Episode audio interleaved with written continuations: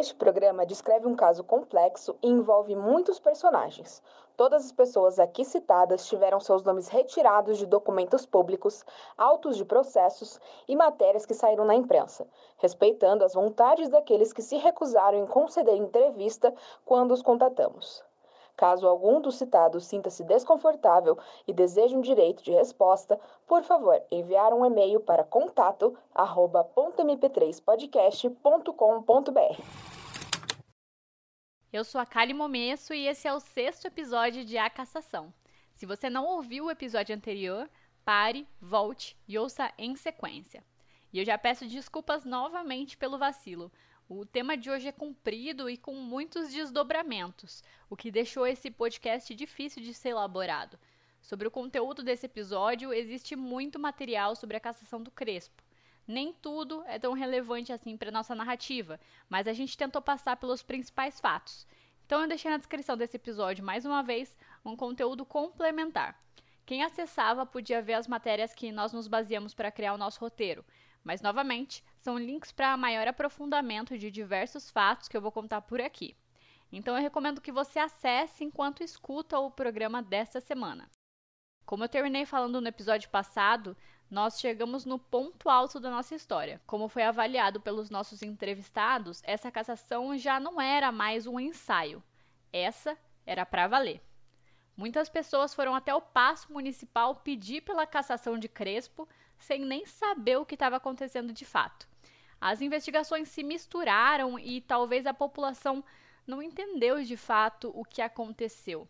Essa é a premissa desse podcast: tornar o mais claro possível os processos de cassação, resgatar onde essa história começou para enxergar com maior clareza os impactos de cada uma das ações tomadas nesse período. O fato é que aconteceram duas investigações sendo uma legislativa, ou seja, uma investigação política, e outra uma investigação policial, que apurou atividades ilícitas dentro do governo. Você que acompanha o programa deve lembrar que a Tatiane virou o centro das atenções após ser acusada por Jaqueline de usar um diploma falso para ocupar o cargo de assessora em 2017. Um ano depois da cassação, a Tatiane concedeu uma entrevista ao G1 dando a sua versão dos fatos. Na companhia do advogado Márcio Leme, ela recebeu os jornalistas em casa, na zona oeste de Sorocaba. Eu trabalhei é, todo esse período, foram mais de nove meses ao lado do prefeito Crespo, da melhor forma possível.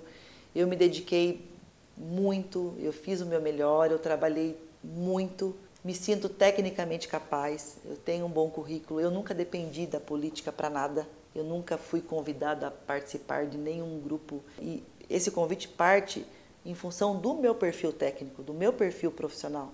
E não por uma indicação, porque eu era amigo de alguém. Então, assim, eu faço ali a minha função, tecnicamente, profissionalmente, desde o primeiro dia. E sempre fui, desde o início, a melhor profissional, na minha opinião. O que ele pedia, eu fazia, eu cumpria ordens. Só se fosse por isso, entende? Se o prefeito te convidasse para voltar a ser assessor especial, você voltaria? Não sei, não tenho essa resposta. E eu eu procurei nesse período todo, Mateus, não pensar. Várias pessoas me perguntaram e eu procurei não pensar porque eu preciso, a princípio, legalizar isso tudo, deixar claro que eu não cometi crime nenhum, que eu não tive má fé, que o prefeito não errou, não está descartado. Tatiane afirmou ainda que precisou fazer tratamento psicológico após os acontecimentos na prefeitura.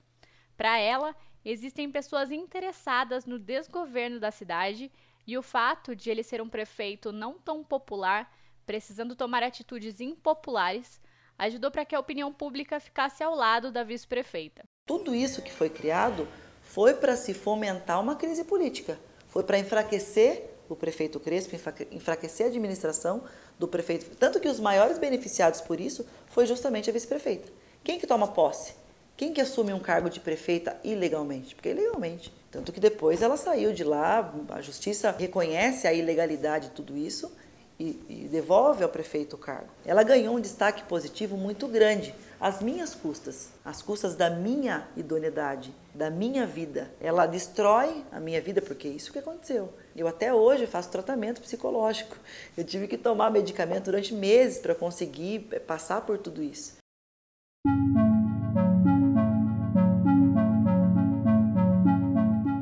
Tatiane disse ainda que a casa era alvo de vândalos que jogavam pedras no portão e seus filhos e marido eram alvos de comentários maldosos sobre ela. Doze meses depois da primeira cassação, a ex-assessora afirmou que foi um caminho sem volta e, citando-se em terceira pessoa, disse que criou-se uma imagem errônea e mentirosa da Tati Polis. E o assalto foi, foi a gota d'água, assim, né? O assalto foi, foi algo que mexeu muito porque ficou muito claro que se havia uma perseguição, aquilo estava se tornando maior. Estava é, prejudicando a mim, expondo mais ainda até a integridade física da minha família. Criou-se uma situação muito delicada para minha família, psicologicamente insustentável para todo mundo. E o assalto à minha casa foi a gota d'água. Me leva a repensar se valia a pena aquela exposição e aquele risco, porque é um risco. Eu tive muito medo. Mas por que eu tô falando disso agora? Justamente porque nessa entrevista a Tati afirma ter sido bode expiatório para a primeira cassação. E novamente, em 2019, ela volta aos holofotes. Foi no dia 25 de fevereiro de 2019 que Crespo voltou a ter dor de cabeça. Isso porque os jornalistas Carlos Dias, Wilson Gonçalves Jr. e Carolina Belim, do G1 e TV Tem, divulgaram uma reportagem que iria mudar os rumos da administração municipal. A reportagem afirma que Tatiane Polis foi flagrada trabalhando para a prefeitura.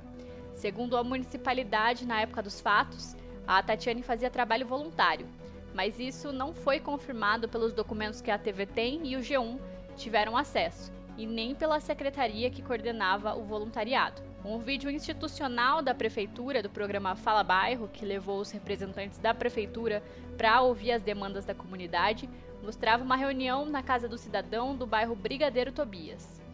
A TV Tem e o G1 estiveram na reunião e registraram que a Tatiane Polis estava ajudando na preparação desse evento. O vídeo mostra quando a reunião começa e a ex-assessora parece estar atenta a tudo o que acontece. Conversas de WhatsApp sobre o programa Fala Bairro mostraram que a Tatiane estava no grupo e, após a realização do evento, mandou mensagem como coordenadora. Ela agradeceu o trabalho de todos e elogiou a equipe. A nossa produção também conseguiu prints de conversas por WhatsApp do grupo de funcionários da Secretaria de Comunicação da Prefeitura. O grupo chama SECOM 2019 e Tatiane faz parte. Ela aparece em vários momentos, como este, em que pede desculpas por ter quebrado alguns protocolos e diz ter levado 50 crianças para tirar fotos. No dia 13 de fevereiro, um funcionário que está no grupo agradece a atuação dela, mas não descreve em qual evento ou por qual qual serviço? Em outra situação ainda, um funcionário da comunicação pede ajuda de Tatiane para um evento. Na pergunta, o funcionário chega a citar a participação dela em outro evento da prefeitura, o Prêmio de Jornalismo. A conversa termina com: Podemos contar com você lá? E Tatiane responde: Claro, estou à disposição. Ela ainda diz que tem agenda com o prefeito, mas que depois irá para o evento solicitado. Prefeitura foi questionada sobre a participação da Tatiane Polis no governo.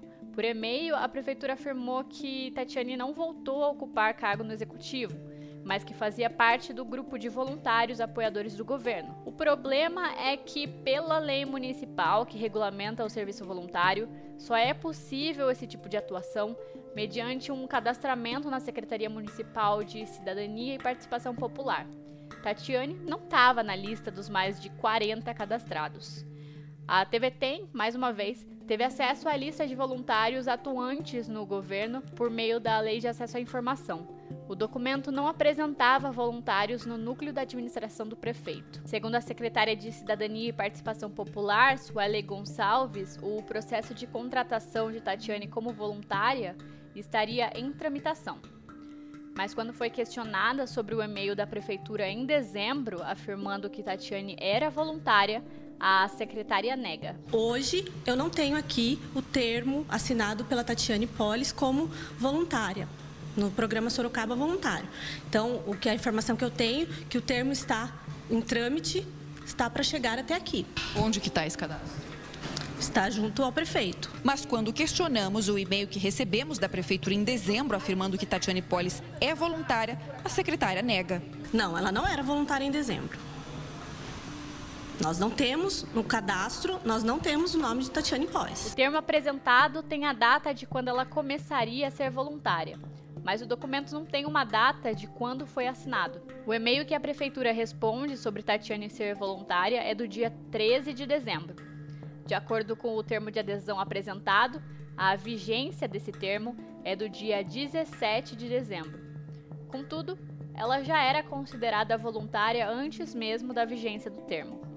Segundo o secretário de comunicação de Sorocaba, o Eloy de Oliveira, o termo de adesão foi assinado pela Tatiane diretamente com o prefeito e estava tramitando para ir para a Secretaria de Cidadania e Participação Popular. Eloy confirmou ainda que Tatiane trabalhou como voluntária no projeto Fala Bairro.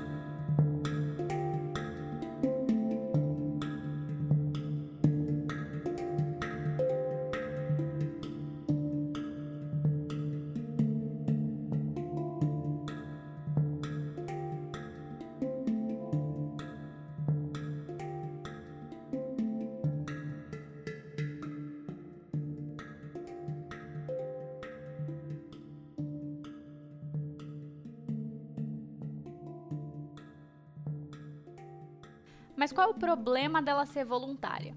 Ela podia só querer ajudar a cidade de alguma forma. Bom, inicialmente o que causou estranheza era o tipo de voluntariado informal.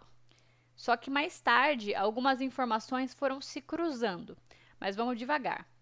No dia 7 de março, a Câmara de Vereadores abre uma comissão parlamentar de inquérito, a CPI, para investigar o trabalho voluntário na prefeitura de Tatiane Polis. Como na primeira cassação, preciso te lembrar de alguns termos. Existem dois tipos de investigações na Câmara Municipal: as comissões parlamentares de inquérito, chamadas de CPI, que investigam, buscam provas e fiscalizam o objeto da apuração. Mas a CPI ela não tem poder para punir alguém apenas encaminhar os resultados para o Ministério Público, que é quem decide sobre os próximos passos. A outra ferramenta é a comissão processante, que tem basicamente as mesmas atribuições da CPI, mas diferentemente ela tem poder para tomar providências. É a partir dela que, por exemplo, o mandato de um prefeito pode ser cassado. Os dois tipos de investigação vão estar nesse episódio. Ora vou estar falando de uma e ora de outra. Tentarei deixar o mais claro possível para que não haja confusão. O principal ponto de partida aqui para você entender tudo isso é que as duas comissões funcionam de maneira muito parecidas. Elas trabalham em paralelo, não necessariamente uma influencia na outra, mas apenas a CPI é transmitida pela TV Câmara. O pedido pela nova CPI foi entregue à mesa diretora pela vereadora Yara Bernardi, do PT, contendo sete assinaturas de outros membros do Legislativo. Dessa forma, a criação da comissão não precisou passar por votação. A CPI vai investigar vários crimes, entre eles usurpação de função pública por parte de Tatiane Polis e outros voluntários que ocupariam cargos ilegalmente a comissão foi aberta a partir das denúncias da TV Tem de que Tatiane Polis estaria atuando irregularmente como voluntária na prefeitura de Sorocaba. As informações têm chegado aos montes. Fotos, vocês divulgaram isso, fotos, informações, prints de, da senhora Tati Polis agindo quase como uma secretária municipal dentro da prefeitura. E também de outros voluntários falsos dentro da prefeitura. É isso que nós vamos apurar. Ainda durante a sessão, a vereadora Fernanda Garcia do PSOL protocolou um requerimento pedindo esclarecimentos por parte da Prefeitura, também sobre o trabalho voluntário de Tatiane Polis. A vereadora alegou ter tido conhecimento de um suposto mensalinho envolvendo funcionários da Prefeitura e a ex-assessora Tatiane Polis, agora na condição de voluntária na administração municipal. A Fernanda Garcia disse ainda que levaria o requerimento ao Ministério Público para que o caso fosse investigado. Essa questão do mensalinho é importante e vai aparecer em outros momentos da nossa narrativa, mas por hora, vamos nos ater aos fatos. Foram escolhidas Yara Bernardi como presidente da comissão e Fernanda Garcia como sua relatora. José Crespo editou um decreto em março que revogou outro decreto municipal, o que trata sobre os trabalhos voluntários na prefeitura. Com isso, não iria mais existir a possibilidade da prefeitura contar com voluntários para auxiliar na atividade pública da cidade. A assinatura do decreto aconteceu justamente um dia após a Câmara dos Vereadores aprovar a CPI, que tentava provar agora que Tatiane atuava como secretária e que tinha poder de mando dentro da prefeitura. É, a senhora Jaqueline tinha uma sala, um local específico lá no gabinete do prefeito, não? Ou na prefeitura, que o senhor sabe? Jaqueline, não. A senhora Tati Polis? Não, senhora. Não. O senhor, em entrevista ao jornalista Deda, disse que a ex-voluntária ficava no gabinete do prefeito. O senhor deu entrevista, nós estamos só copiando o que o jornalista deu, publicou. Pois havia amizade entre eles e o fato dela compreender melhor do que ninguém o modo de pensar e agir do senhor prefeito ajudando na explicação desse pensamento para as pessoas da equipe. Então, essa, essa voluntária tinha ascendência subjetiva, objetiva em relação aos demais membros dessa equipe do prefeito, servidores públicos, comissionados, a pretexto dessa amizade e conhecimento das vontades do prefeito? Eu não disse isso. Tá bom, eu, eu estou perguntando. O senhor não disse isso para o jornalista Deda? Não, senhora. O que, que o senhor disse ao jornalista Deda? Qual é o fato que o senhor deu uma entrevista dizendo que sabia da atuação da ex-voluntária? Eu não dei entrevista para o jornalista Deda. Não? Em abril, estoura outro problemão para Crespo, a Operação Casa de Papel. A Polícia Civil, comandada pelo delegado Marcelo Carriel e o Ministério Público, deflagraram a operação que investigou o desvio de dinheiro, fraudes em licitações e a corrupção de agentes públicos na Prefeitura de Sorocaba. Foram cumpridos 18 mandatos de busca e apreensão em um único dia, Segundo as investigações, o grupo criminoso seria formado por secretários municipais, servidores públicos e empresários. A gama de crimes cometidos iria desde contratos superfaturados até serviços contratados e não prestados. Além de apurar o desvio de dinheiro público, também foi investigado o crime de lavagem de dinheiro desviado dos cofres públicos. A operação foi batizada de Casa de Papel em referência à série que conta a história de um grupo de ladrões que executam um assalto cinematográfico à Casa da Moeda da Espanha.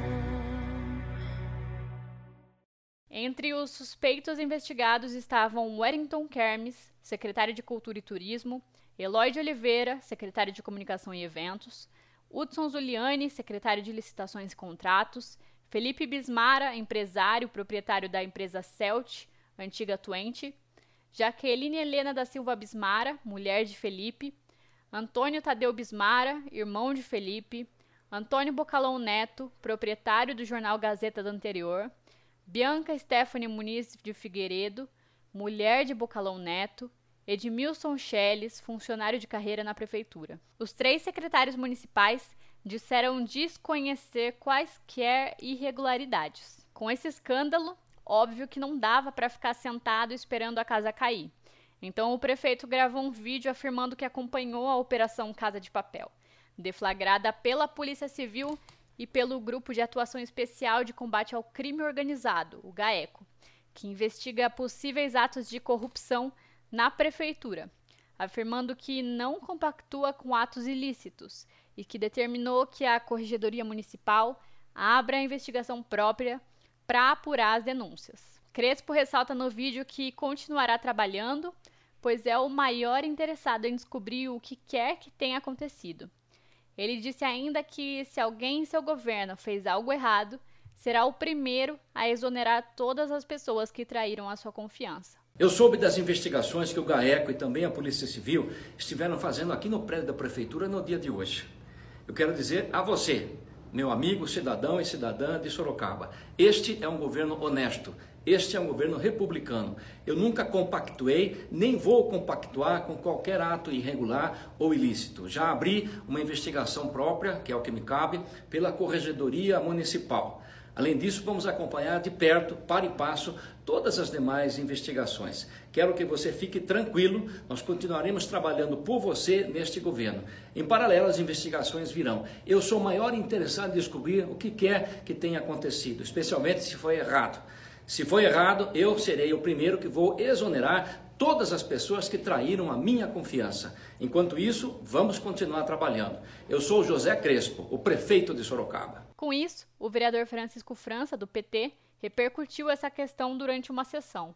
No uso da tribuna, França pediu a suspensão de pagamentos às empresas e que o prefeito afaste os secretários investigados de seus respectivos cargos até o fim das investigações. Eloy de Oliveira, Hudson Zuliani e Wellington Kermes foram conduzidos de modo coercitivo à delegacia seccional para prestar depoimento sobre suposto esquema de organização criminosa, desvio de dinheiro e contratos fraudulentos. No ápice da crítica à operação, França disparou que o Crespo é o chefe da quadrilha do sexto andar. É que nós estamos falando de um prefeito, vereador Hélio Brasileiro, que quando era vereador nesta casa, mandato passado e no anterior, subia essa tribuna, batia no peito, denunciava que o ex-prefeito, Panunzio, vereador Martinez, segundo o atual prefeito quando era vereador, que o ex-prefeito da cidade, o Panunzio, era rainha da Inglaterra, que na prefeitura tinha várias quadrilhas e que ele não sabia de nada. E agora eu vejo a, a entrevista do, do atual prefeito dizendo que não sabe de nada, que se alguém traiu ele, que ele vai pôr na cadeia. Eu acho que ele vai junto para a cadeia, porque é impossível que os secretários próximos dele, como é Zuliani, que sempre foi o braço direito dele, esteja roubando, segundo a Polícia Militar, está muito claro isso, e ele não saiba disso.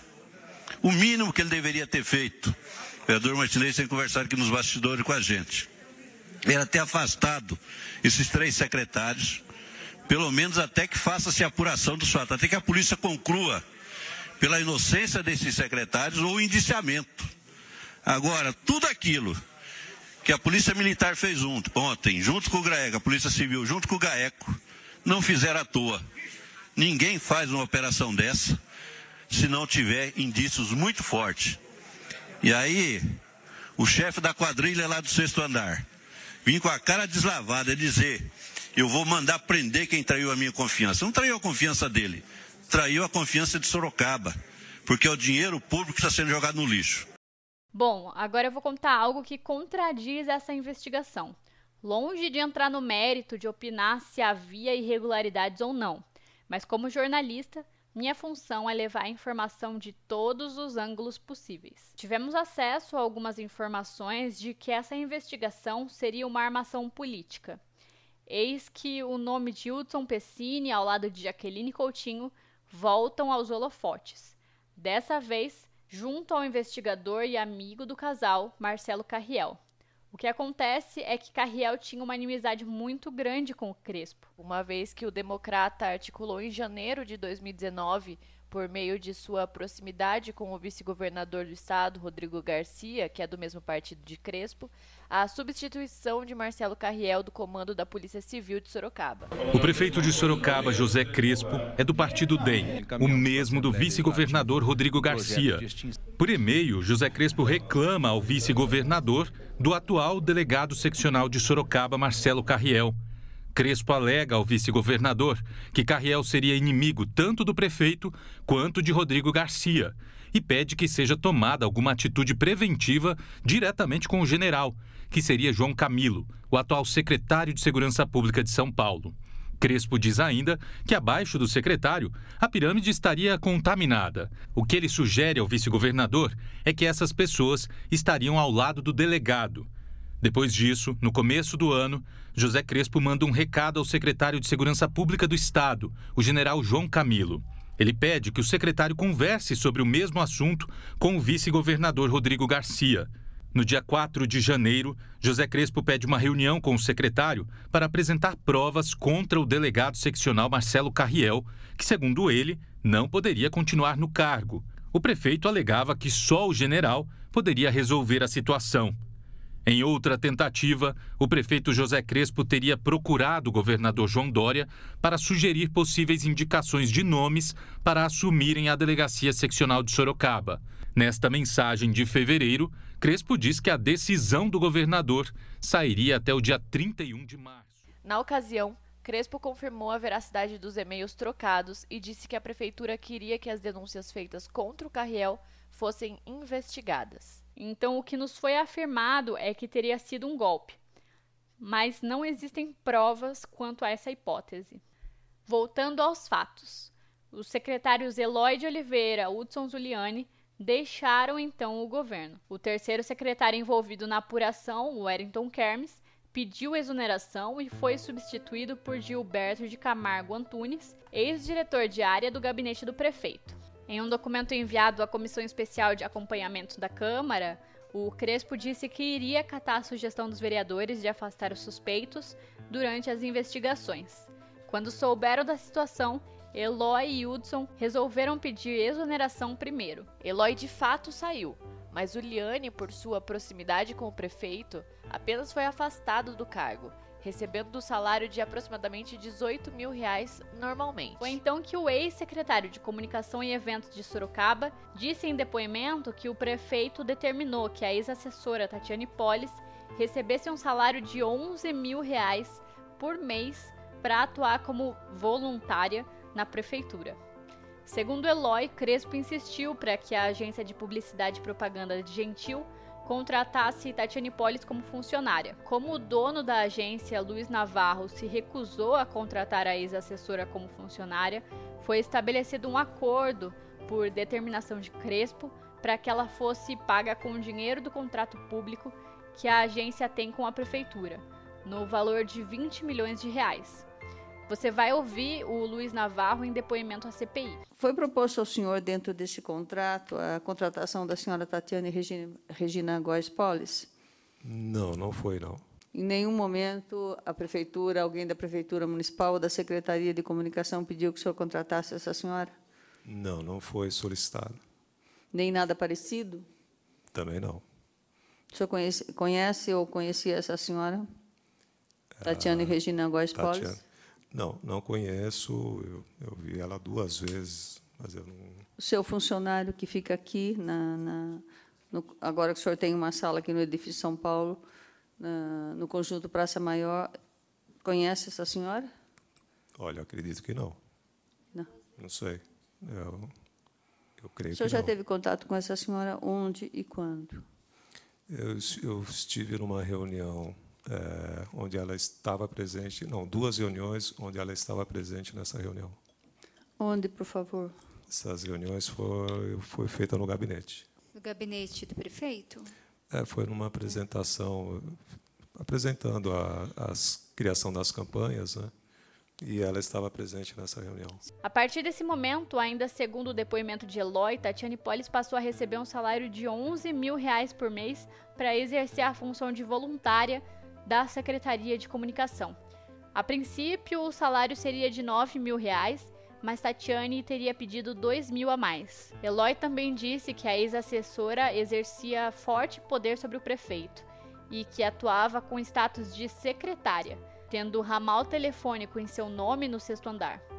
O ex-secretário afirmou que, ao contrário do que foi divulgado, Tatiane Polis nunca se desligou da prefeitura de Sorocaba. Assim, o Ministério Público de São Paulo instaurou um inquérito civil e recomendou que o prefeito Crespo suspendesse imediatamente o contrato com a agência de publicidade de Gentil e que nenhuma nova despesa com a empresa seja paga pelo município. A mesma recomendação foi enviada ao secretário da Fazenda, Marcelo Regalado, sob pena de responsabilidade. O pedido também foi encaminhado para a Corregedoria da Prefeitura de Sorocaba, também sob pena de responsabilidade para que se posicione sobre a suspensão do contrato. O empresário Luiz Navarro negou que tenha sido procurado pelo prefeito para contratar Tatiane Polis como funcionária e negou também que tenha feito qualquer pagamento a ela. Em nota, a prefeitura disse que sequer teve acesso ao inteiro teor do inquérito e nem ao suposto depoimento do ex-secretário Eloy de Oliveira. A prefeitura disse também que repudia a informação da prática de qualquer ato ilegal. O prefeito José Crespo, por meio da Secretaria de Comunicação e Eventos, da SECOM, encaminhou a seguinte nota sobre as denúncias de Eloy de Oliveira. Olá pessoal, amigos e amigas. Hoje eu acabei de verificar alguns e-mails que foram entregues à imprensa do senhor Eloy de Oliveira tentando prejudicar mais uma vez a minha imagem com mentiras. E eu acabei de ler todos esses e-mails e posso dizer, dos oito que ele entregou, meia dúzia são diálogos que nem aconteceram comigo, não tem absolutamente nada a ver com a minha pessoa. Numa tentativa, entre outras, de dissimular, falseando a verdade, para tentar escapar do provável esquema de corrupção que ele, Eloy de Oliveira, montou dentro da Secretaria de Comunicação. Isso é o que está sendo investigado e o nome dele já foi apontado como mentor desse esquema de corrupção. Para escapar, ele está tentando transmitir informações falsas para prejudicar o prefeito. Infelizmente, esta é mais uma atitude desesperada desse mau elemento. Hoje, creio que a polícia já comprovou, Eloy de Oliveira, que nem é de Sorocaba, não tinha raízes aqui e enganou a todos, inclusive minha pessoa, durante esses últimos cinco anos.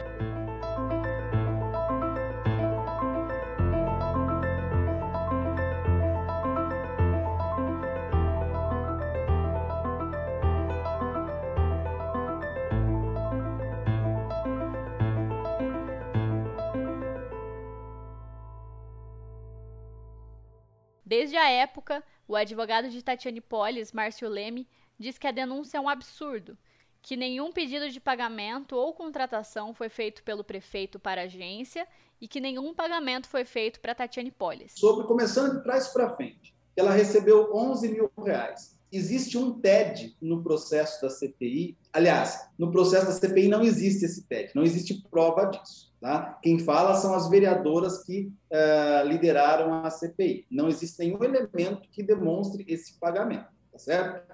É, já numa ação penal da Casa de Papel, existe um TED é, referente a esse depósito de 11 mil, que eles preferiram não colocar isso na CPI. Mas sabe qual é o detalhe? Esse documento que diz respeito ao TED é falsificado, é montado, é um documento truncado. Esses, é, um, é um TED que consta o nome da Tatiane Polis com uma conta bancária que não diz nada, que não tem relação nenhuma com ela. Caramba. Isso será provado no processo criminal, porque vai ter perícia. É que não chegou a fase ainda, mas é, talvez, é, acho que esse ano até não vai dar tempo, mas ano que vem vai ser a fase de provas, nós vamos requerer a perícia desse documento e ficará demonstrado. Mas não precisa ser muito inteligente para identificar. Basta pegar os dados da conta que está no TET, perguntar para o Banco Itaú, você vai verificar que a conta não é dela. Né? Então, assim, é bastante risível, é elementar. Repito, quando esse documento foi noticiado na CPI e falado na imprensa, todo mundo acreditou e pronto, suficiente para fazer a cassação. Daqui talvez três, quatro anos, quando sair a absolvição, é, ninguém vai noticiar e o, o dano a essas pessoas já foram causados. Infelizmente, isso tem acontecido no nosso país. Agora, o Lucas vai ler alguns trechos de uma troca de e-mails entre a Tati e o prefeito, que foi divulgado por Eloy e que demonstram esse poder de mando. Doutora Tatiane, conforme já combinamos, o Jedi será coordenado por Vossa Senhoria sob a supervisão do Dr. Eloy.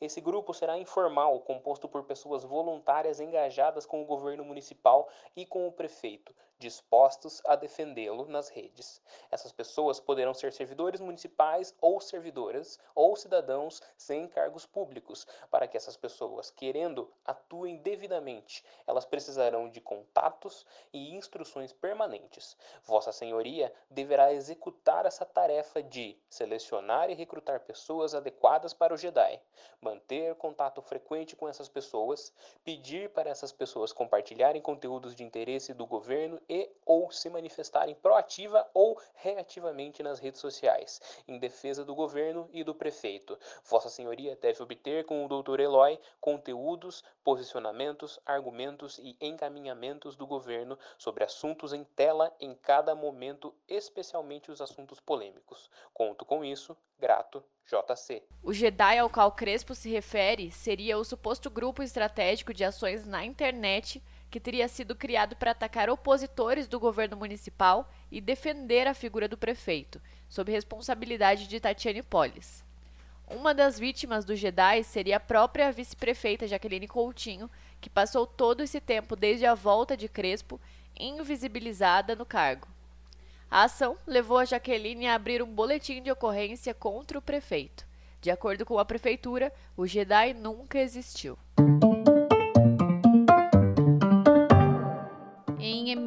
Enviados em janeiro, chama atenção o tratamento VIP que o Crespo dá a Tatiane Polis, que na época, teoricamente, atuava como voluntária na prefeitura. No e-mail datado de 5 de janeiro, Crespo chama a ex-assessora de Doutora Tatiane e Vossa Senhoria. O conteúdo do e-mail é uma recomendação direta do prefeito para que ela cuide dos compromissos dele fora da prefeitura. Ele diz que ela é encarregada pela agenda externa. A mensagem é assinada com as iniciais JC, como José Crespo costuma terminar seus e-mails, segundo fontes de dentro da prefeitura. Dez dias depois, outro e-mail para Tatiane Polis com cópia para o então secretário Eloy de Oliveira. Além de se referir à ex-assessora como doutora, Crespo também usa a expressão Vossa Excelência. A mensagem deixa claro que o prefeito quer que a então voluntária coordene e acompanhe a agenda dele e que também esteja acompanhando o programa Fala Bairro, um evento que, segundo Crespo, é importante para a imagem do prefeito. A imprensa da época também teve acesso a e-mails trocados entre a Tatiane Polis e o Eloy de Oliveira no mês de fevereiro. As mensagens mostravam um certo atrito entre os dois. O motivo era que ela não teria sido convidada para um evento e decidiu então não manter mais nenhuma parceria de trabalho com Eloy. Nas mensagens chama a atenção o fato de uma pessoa que atua como voluntária na prefeitura tomar decisões e fazer cobranças ao responsável por toda a estratégia de comunicação da prefeitura, que inclusive acompanhou Crespo durante a campanha eleitoral de 2016. Eloy questiona Tatiane sobre o envio da agenda externa do prefeito para a Secretaria de Comunicação o então secretário pede que o envio ocorra sempre até determinada hora, para poder fazer a programação de cobertura dos eventos. Tatiane Polis responde dizendo que o combinado com o prefeito era outro e que nas próximas vezes vai fechar a agenda sozinha e não vai aceitar sugestões. Eloy responde que Tatiane não deve fechar a agenda sozinha. Lembra a então voluntária que trabalham em equipe. Pouco tempo depois vem a resposta de Tatiane dizendo que ela e o então secretário de comunicação não trabalham mais em equipe. Ela não teria gostado de não ter sido convidada para reuniões e eventos da Secretaria de Comunicação, como o café com a imprensa. Surpreso com o posicionamento de Tatiane, Eloy responde a mensagem dela com cópia para o prefeito. O então secretário deixa claro que Tatiane poderia participar de reuniões da SECOM e encerra acusando a então voluntária de fazer reuniões do projeto Fala Bairro fora da secretaria, descumprindo uma determinação dele.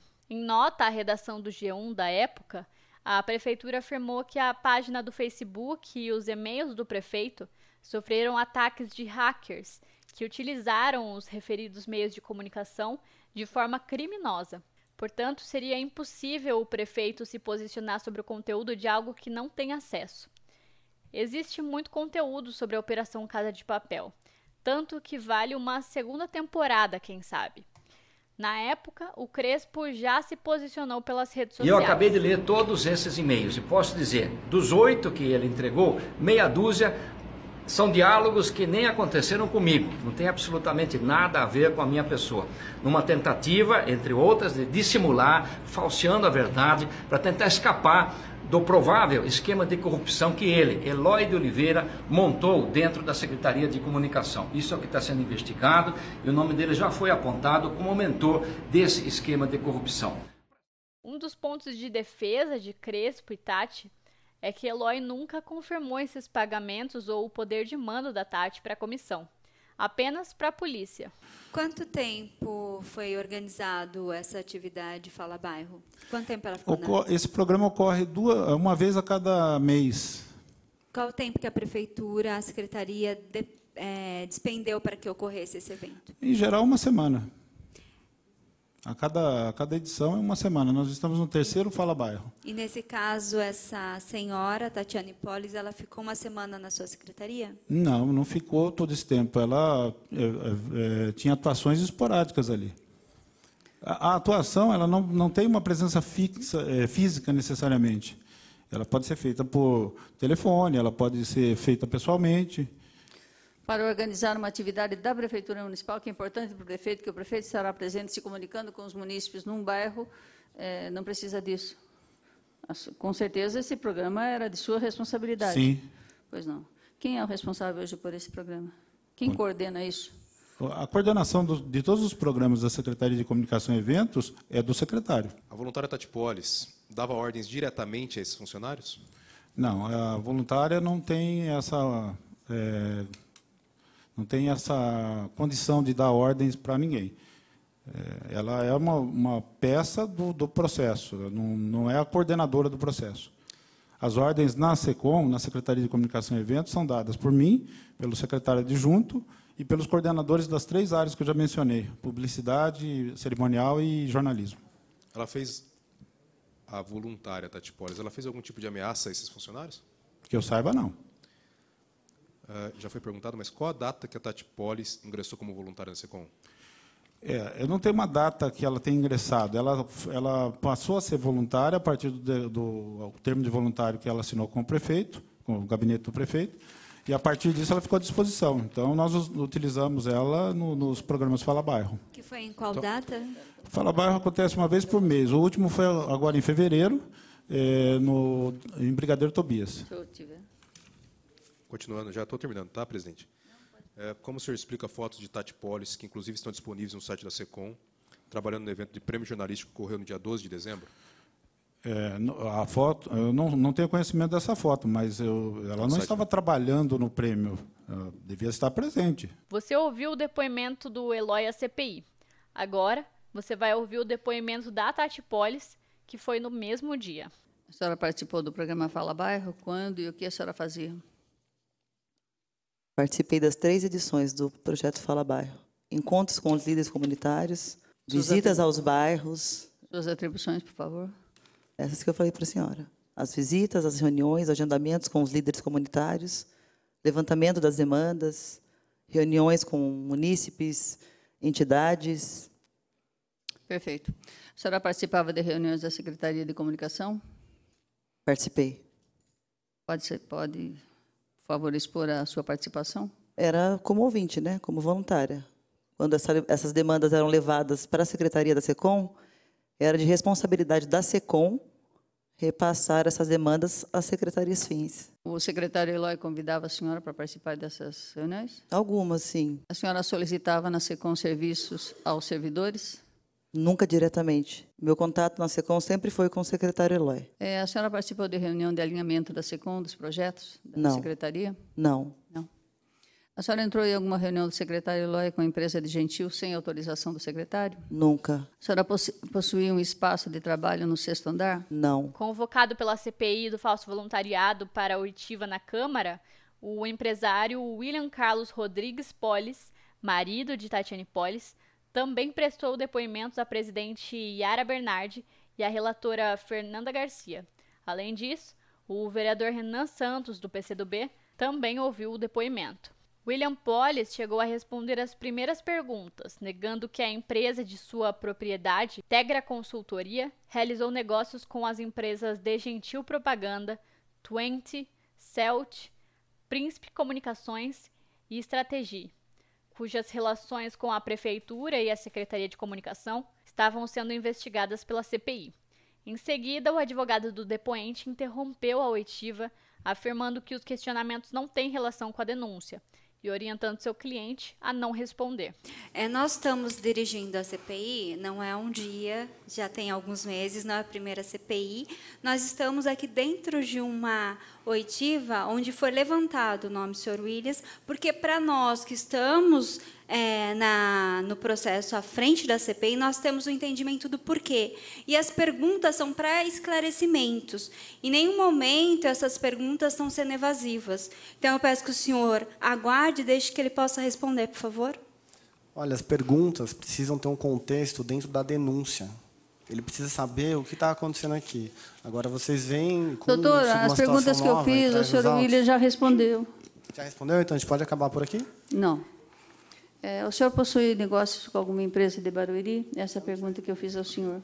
Está fora do contexto do processo. O senhor tem, o senhor respondeu já eu já respondeu sim. E por que você perguntou mais uma vez? Olha, da maneira, eu estou tratando o senhor de senhor, eu sou presidenta dessa CPI, Veja a maneira como o senhor Estou se dizendo que comporta. está fora do, do contexto do processo, você está colocando uma, uma resposta na minha boca. A presidente Yara Bernardi explicou que a oitiva tinha o objetivo de saber quais as relações de William Pollis com as referidas empresas e com a prefeitura de Sorocaba. O vereador Renan Santos, membro da CPI, chegou a sugerir que o depoente falasse livremente sobre assuntos relacionados com a investigação, a fim de esclarecer qualquer dúvida e em defesa da sua mulher, Tatiane Pollis. Mas a sugestão não foi acatada e a oitiva foi encerrada. Com todos esses escândalos, a popularidade de Crespo estava em baixa e todos se perguntavam a mesma coisa: por que arriscar tudo por uma assessora duas vezes?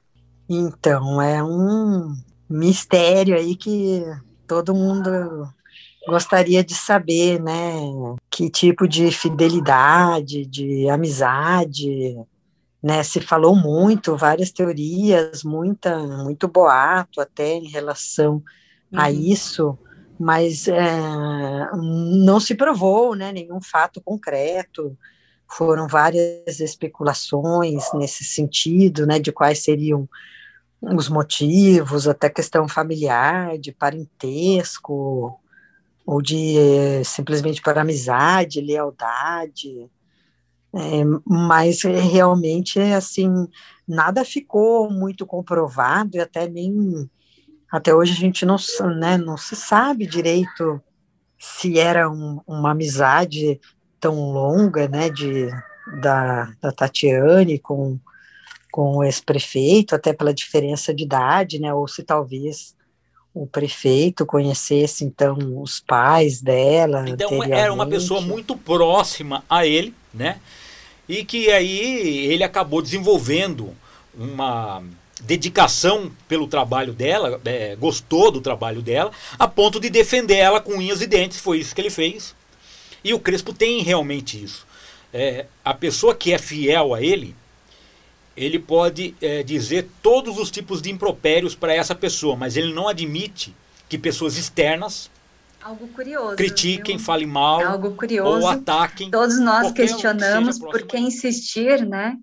E daí tem várias avaliações psicológicas aí sendo colocadas, que foram levantadas na época, né? Mas que ele tinha uma certa, provavelmente uma certa confiança, né, no trabalho dessa, dessa moça, e que trouxe, né, porque a partir do momento ela foi o pivô de toda a discussão, né, da, do- da primeira CPI, ela foi o pivô ali da, da postura dele enquanto chefe do executivo, ter uma postura de não é, fazer a denúncia ou não exonerar, e quando ele retoma novamente né, o contato e tem essa aproximação e é todo envolvimento, ele mesmo assim mantém protegendo a Tatiane Polis. Então, é muito curioso, eu ainda não saberia lhe informar qual foi o motivo real disso, né? É, protegeu bastante essa moça, sempre colocando, sempre na defesa dela. Para mim, assim, uma pessoa que lutou tanto tempo,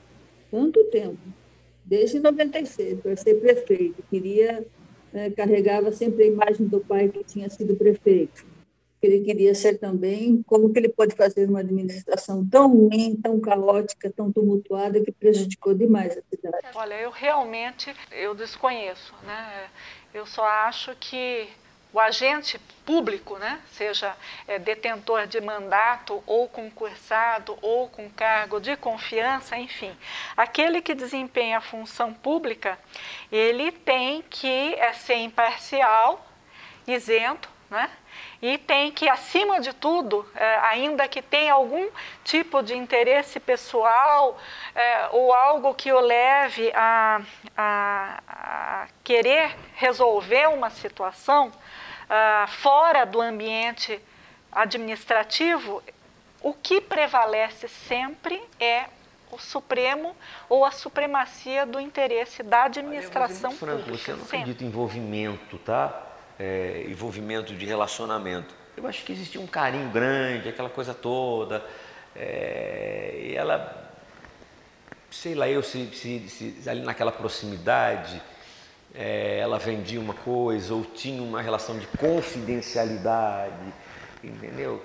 Não sei o que ela fazia para. Né? Eu acho que é muito mais sedução no sentido de, de ganhar a pessoa, né? Doutora Tati Poli. Vejo é, de duas formas. Primeiro, a questão do, do, do comportamento do Crespo. Crespo a gente já disse que é uma pessoa extremamente complexa e teimosa, né? E o segundo ponto é que o Crespo é um cara político muito leal às pessoas que são leais a ele.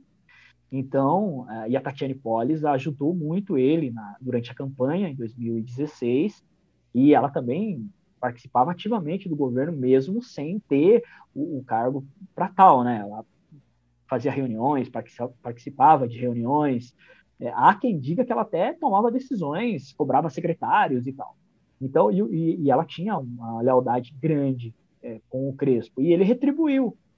E, e, e, naquele momento, em 2019, acredito que ele imaginou que não, não teria mais problema, né? Vamos, teimosia que era peculiar dele, vamos colocar a Tati de novo, e ela começa a fazer as coisas de novo, tá tranquilo com a Câmara. Não foi isso que aconteceu.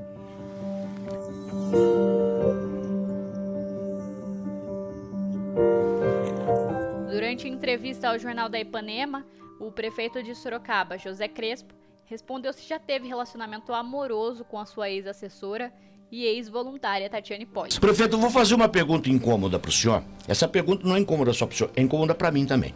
Mas eu tenho certeza que eu estou lhe dando a oportunidade de responder. O senhor namorou a Tati Polis? É, não, veja, a maior prova disso, de que não houve nenhum relacionamento amoroso entre nós, foi que a minha esposa se tornou uma grande amiga dela. Acho que eu não preciso dizer mais absolutamente nada. Houve, de fato, alguns, alguns poucos, por sinal, agentes públicos maldosos, essa é a palavra certa para explicar, que vieram com isso tentando espalhar. Mas isso nunca agraçou, nunca convenceu as pessoas, porque as pessoas sabem que eu tenho um casamento muito bom. Aliás, ela também, a Tatiane, tem um casamento muito bom.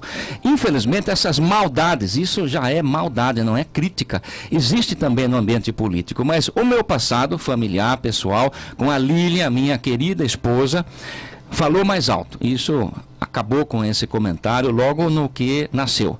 Mas infelizmente acontece também. Ainda assim, a CPI entregou o relatório final ao Ministério Público, à Corregedoria Geral da Prefeitura de Sorocaba e à Polícia Civil. De acordo com o relatório final, a CPI aponta José Crespo por violação aos princípios constitucionais atinentes à administração pública, inobservância da lei do decreto municipal que tratam do trabalho voluntário no âmbito municipal, retaliações a servidores públicos municipais destituídas de finalidade pública antes e durante os trabalhos dessa CPI, crime de responsabilidade relacionado à negativa de execuções à lei municipal vigente sem qualquer justificativa plausível, condutas incidentes como atos de improbidade administrativa que atentam contra os princípios da administração pública e infração político-administrativa de ato incompatível com a dignidade e decoro do cargo. Já Tatiane Polis foi indiciada pela comissão no relatório por usurpação de função pública e condutas incidentes como atos de improbidade administrativa que atentam contra os princípios da administração pública. O relatório final da CPI diz que José Crespo violou os princípios constitucionais da administração pública, especialmente os da legalidade, moralidade e impessoalidade, por conta da assinatura do termo de voluntariado com interesse pessoal em beneficiar a ex-assessora e notória apoiadora do governo. Segundo o texto, o chefe do executivo cometeu crime de responsabilidade e infração político-administrativa. Uma das conclusões é que o falso voluntariado de Tatiane Polis causou aparente lesão ao erário público, pelos repasses feitos diretamente a ela pela empresa De Gentil, por ordem do prefeito, conforme depoimento do ex-secretário de Comunicação e Eventos, Eloy de Oliveira. O texto segue dizendo que há irregularidade na condição de voluntária de Tatiane Polis, uma vez que, em seu caso particular, um termo de voluntariado foi feito pelo prefeito em dezembro do ano passado, completamente diferente dos termos utilizados no programa Sorocaba Voluntária, configurando sim, para a CPI violação do princípio que, da legalidade. Bom, primeiro que toda operação da Polícia Civil é algo que a gente né, é, tem um respeito, né, que foi tem provas, foram levantadas alguns algumas é, processos de investigação e o processo de trabalhar em conjunto, né? O que a gente percebe é que isso criou todo uma, um problema para a cidade. Quando você tem uma operação Casa de Papel sendo investigada na Prefeitura de Sorocaba, você coloca em risco todo, né? Toda a estrutura, a, como que está a saúde, a educação e todos os, os setores da prefeitura. Então, isso para fortalecer a nossa CPI, a comissão processante na época, porque veio fortalecer aí o que a gente já estava investigando, comprovar, porque não é só um é, a CPI ela tem um fator político, mas ela tem um fator técnico também de investigação, né? Não é o achismo, então a gente se baseia muito em questões em provas técnicas para embasar aí o, o posicionamento que a gente, né, os indícios da conclusão da, de todo o relatório. Então, acho que fortaleceu a nossa CPI, fortaleceu os elementos, acho que trabalhamos em conjunto, como eu falei de início, porque houve aí uma troca de informação, troca de documentos, e acho que nesse sentido é, contribuiu para os dois lados. Então, nós atuamos com uma parceria bem significativa. Os vereadores também relataram no documento que ficou claro para a comissão de acordo com as mídias dos depoimentos prestados pelas testemunhas e pela própria investigada, que ela de fato exercia papel ativo no Poder Executivo, especialmente na Secretaria de Comunicação, onde exercia influência nos atos praticados pelos demais funcionários públicos com voz ativa, sugestões, indicações e recomendações. Mas para alguns, a CPI do falso voluntariado levantou argumentos frágeis e subjetivos. O Lucas Monteiro vai ler trechos de uma publicação do Deda Benetti no blog O D da Questão. O relatório final da CPI do falso voluntariado pode não ter trazido nenhum tipo de prova material contra os crimes apontados contra o prefeito Crespo e pode bater o pé de sua inocência e classificar de normal o relatório. Afinal, papel aceita tudo mas fica evidente no relatório dos vereadores que o prefeito Crespo fez o que fez e escolheu Tatiane Polis para atuar dentro da prefeitura sem que tivesse trocado alguma ideia ou opinião com qualquer um de seus assessores ou secretários. O prefeito simplesmente mandou Tati se integrar à equipe e ela apareceu lá na prefeitura. Boa de conversa, foi bem recepcionada e deixou claro que ela estava ali como a escolhida. Depois de ler e reler o relatório, não consegui ver em nenhum ponto a grande pergunta que Sorocaba se faz. Por que o prefeito queria tanto Tati Polis dentro da prefeitura? Há as mais diversas teorias. 1. Um, eles são amantes. 2. Crespo é o pai de Tati numa relação que teria tido fora do casamento. 3. Tati sabe algum segredo mortal de Crespo e o chantageia. Enfim, são esses que me lembro de momento. Tudo bem que a CPI nasceu com outro propósito: analisar e apurar denúncias de fatos e possíveis violações gravíssimas ao serviço público municipal, causados por usurpação de função pública, camuflados por falsos serviços voluntários, resultando em assédios morais, intimidações, tráfico de influência e prejuízos ao erário. Mas dentro desse propósito, caberia sim aos vereadores responder à pergunta: por que o prefeito queria tanto Tatipoles dentro da prefeitura? Neste sentido, a CPI foi uma decepção para mim, pois responder à pergunta do motivo do prefeito desejar tanto Tati Polis, no meu entender, é a chave para entender o governo Crespo e o momento pelo qual passa a cidade. Voltando à história, com o resultado da CPI, abre-se então uma comissão processante que, como eu disse no início, tem poder de caçar o mandato de Crespo. Fica autorizado por 18 votos a 1 a abertura da comissão processante em favor do prefeito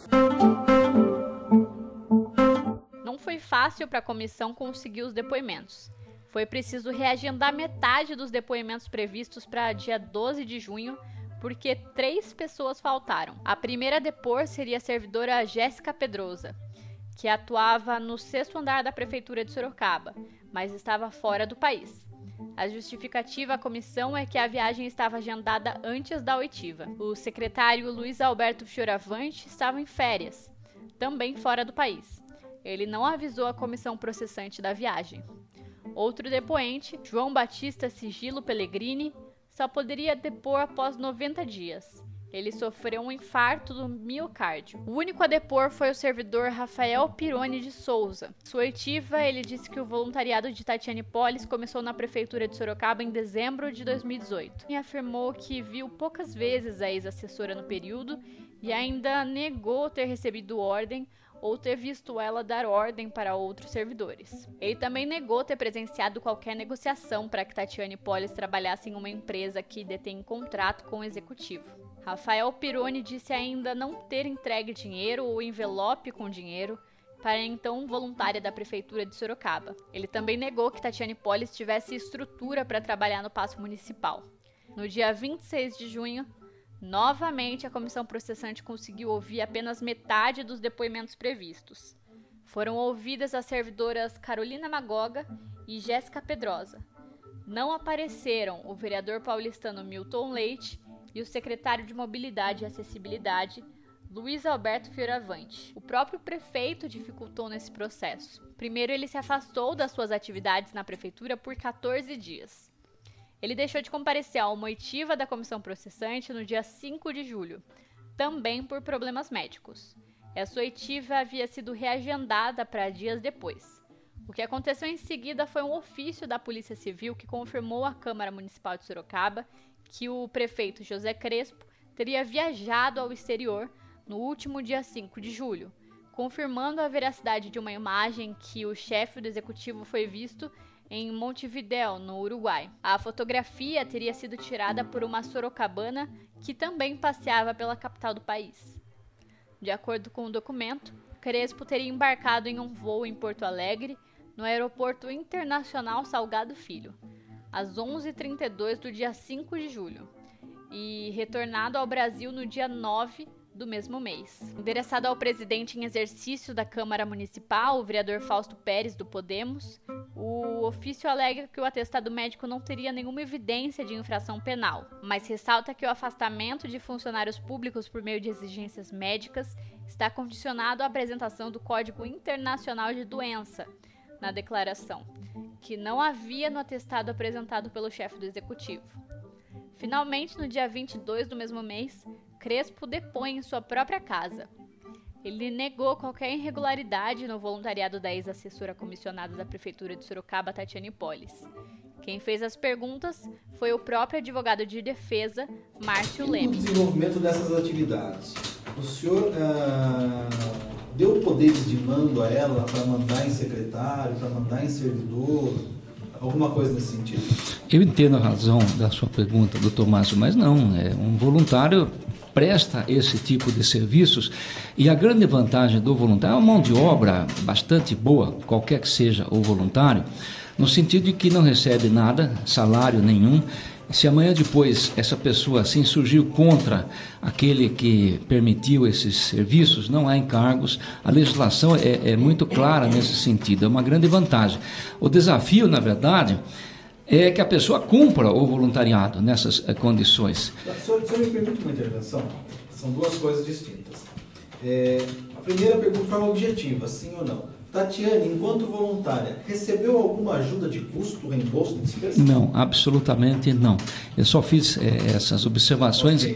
pelo conceito que nós tínhamos em mente com o decreto do Sorocaba Voluntário, mas ela não recebeu absolutamente então, nenhum proveito, provento financeiro e também não teve nenhuma atitude dela à minha vista que extrapolasse a função como voluntária. Voltando à pergunta inicial, então. Não chegou ao conhecimento do senhor que Tatiana estaria dando ordens a secretário ou a servidores? Não, de modo algum.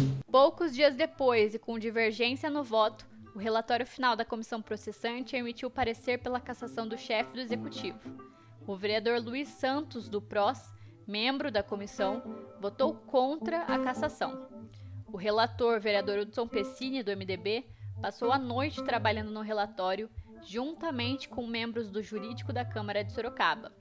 O presidente da comissão processante, vereador Silvano Júnior, do PV, também passou a noite no legislativo. O Lucas vai ler alguns trechos desse documento. O senhor prefeito manteve a senhora Tatiane Regina Góes Polis na posição de comandante informal. A partir de então, produziu uma clara retaliação à Secretaria de Comunicação no intuito de referendar ações da sedizente voluntária, postura típica de quem desrespeita os valores republicanos, colocando seus interesses pessoais à frente dos interesses públicos e afrontando a legalidade e a moralidade. O chefe do Poder Executivo utilizou o erário e o expediente da comunicação municipal para, de forma deliberada, tentar controlar a imprensa local, oferecendo compensações financeiras oriundas a contratos de publicidades, desde que o veículo apresentasse pautas positivas da administração e garantisse sempre a versão da administração sobre pautas negativas. O senhor Edmilson Eloy de Oliveira, em seu depoimento, relata que a sedizente voluntária Tati Polis, além de possuir sala própria nas dependências do sexto andar do Paço Municipal, tinha conduta de mando e de tomada de decisão sob a égide do prefeito José Crespo. O relatório final também apresentou e-mails que teriam sido enviados pelo prefeito a Tati. O relatório final possui 89 páginas. Não cabe narrar ele inteiro em um podcast, mas eu vou pedir ao Lucas que ele tente encaixar esse documento junto àquela lista de conteúdo complementar. Mas voltando ao assunto, no dia 1 de agosto de 2019, começa a segunda sessão extraordinária que mudaria os rumos dos sorocabanos. A sessão na Câmara de Sorocaba foi iniciada por volta das 13h20. Praticamente no mesmo instante, o prefeito José Crespo, visivelmente abatido, chegou ao plenário da Câmara de Sorocaba, acompanhado do secretário Flávio Chaves, titular da pasta Relações Institucionais e Metropolitanas. Na sequência, Márcio Leme, advogado do prefeito, pediu a leitura integral do processo, de cerca de mil páginas. A leitura foi iniciada às 13h30, com revezamento entre os vereadores Luiz Santos, Irineu Toledo, Cíntia de Almeida e Pastor Apolo. Por volta das 14h40, Crespo deixou a Câmara de Sorocaba rumo ao gabinete no sexto andar da Prefeitura de Sorocaba. No meio da tarde, um áudio que circulava em redes sociais e aplicativos de conversa e atribuído à vereadora Cíntia de Almeida havia afirmações no sentido de que Crespo tinha oito ou nove votos. Ele precisaria de sete para se manter no cargo. Às 22 horas, depois de mais de nove horas de leitura, a defesa do prefeito José Crespo pediu a suspensão da leitura. A partir daí, foi dado início ao tempo de 15 minutos para explanações dos vereadores. Fernanda Garcia foi a primeira a usar a tribuna. Nós tivemos aí quase sete horas de leitura do processo e no meio do processo da leitura o advogado pediu aí a suspensão da leitura. O que nós percebemos e o que tem se debatido muito pelas redes sociais até o motivo dessa leitura, né? Porque esse trabalho nós já poderíamos ter debatido, discutido, se havia interesse da defesa conhecer todo o processo ou que as pessoas conhecessem, eu estranho, estranhamente pedir a suspensão desse, dessa leitura. Mas vamos aos fatos, né? Nós temos aí um pedido de cassação do prefeito José Crespo, que se diga de passagem, é o segundo pedido e, com, assim, e, e também o segundo pedido no mesmo mês de agosto. Em 2017, 24 de agosto aproximadamente, foi pedido, foi feito o mesmo processo de cassação do prefeito. Foi cassado, ele volta depois de 45 dias para assumir aí a prefeitura com a judicial e novamente nós temos o mesmo processo acontecendo. Qual que é o recado que fica para a cidade de Sorocaba? O prefeito teve uma nova oportunidade de representar, de atuar e o que ele fez? Novamente ele utilizou de estrutura pública para interesse pessoal. Agora você vai ouvir o Francisco França. Como já falei na sessão ordinária de manhã, Sorocaba hoje passa por um momento histórico mais uma vez. É a segunda sessão durante dois anos e meio do atual mandato do prefeito José Crespo, que esta casa se reúne para discutir a sua cassação ou não. Fato inédito na história de Sorocaba. Eu que estou nesta casa há 15 anos, há quatro mandatos, é o primeiro mandato que nós temos toda essa turbulência na cidade, por razões única e exclusiva da pessoa do seu prefeito José Crespo. Eu costumo dizer aqui, chamo ele de aloprado, porque eu não posso entender como alguém que lutou a vida inteira para ser prefeito de Sorocaba, ganhou as eleições graças ao ex-prefeito Renato Amari, mas o prefeito Zé Crespo, cidadão Zé Crespo, teve a oportunidade de ser prefeito de Sorocaba e ao assumir o sexto andar do Paço Municipal, não sei qual foi o que ele encontrou na cadeira lá, que ele mudou totalmente sua posição. E quando era vereador nesta casa, que fazia é, um discurso sério, que fazia uma oposição séria ao ex-prefeito, que chamava o ex-prefeito de rainha da Inglaterra,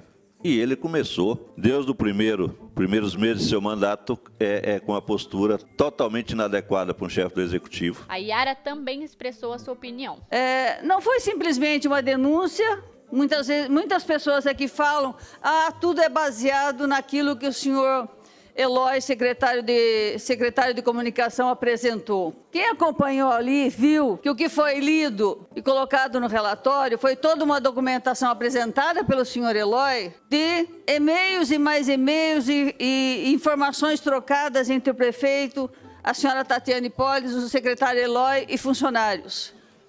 Não foi só o que ele falou, tudo documentado, porque esta é uma forma de atuação do prefeito Crespo que eu pensei que ficaria sentado aqui também, acompanhando conosco tudo que seria lido aqui, porque se isso era necessário para os vereadores, também para o prefeito Crespo que esteve aqui.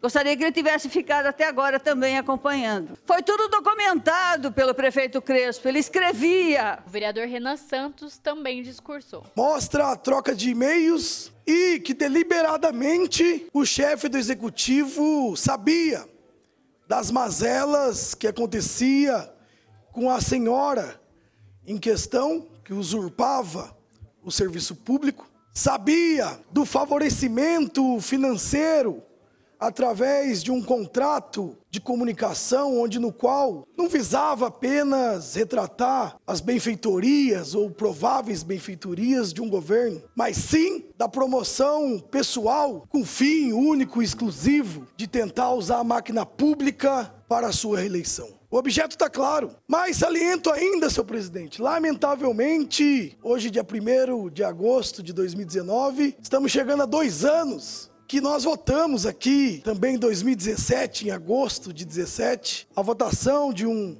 uma sessão que também culminou na cassação do chefe do executivo. Os demais vereadores dispensaram o tempo regimental. Perto das 23 horas, Márcio Leme pediu a suspeição do vereador Hudson Pessini, MDB, relator da comissão processante que investigou o prefeito e namorado da vice-prefeita Jaqueline Coutinho. Leme também pediu a suspeição dos vereadores Yara Bernardi, Francisco França, Renan Santos, Pericles Regis, Rodrigo Manga e Fernanda Garcia.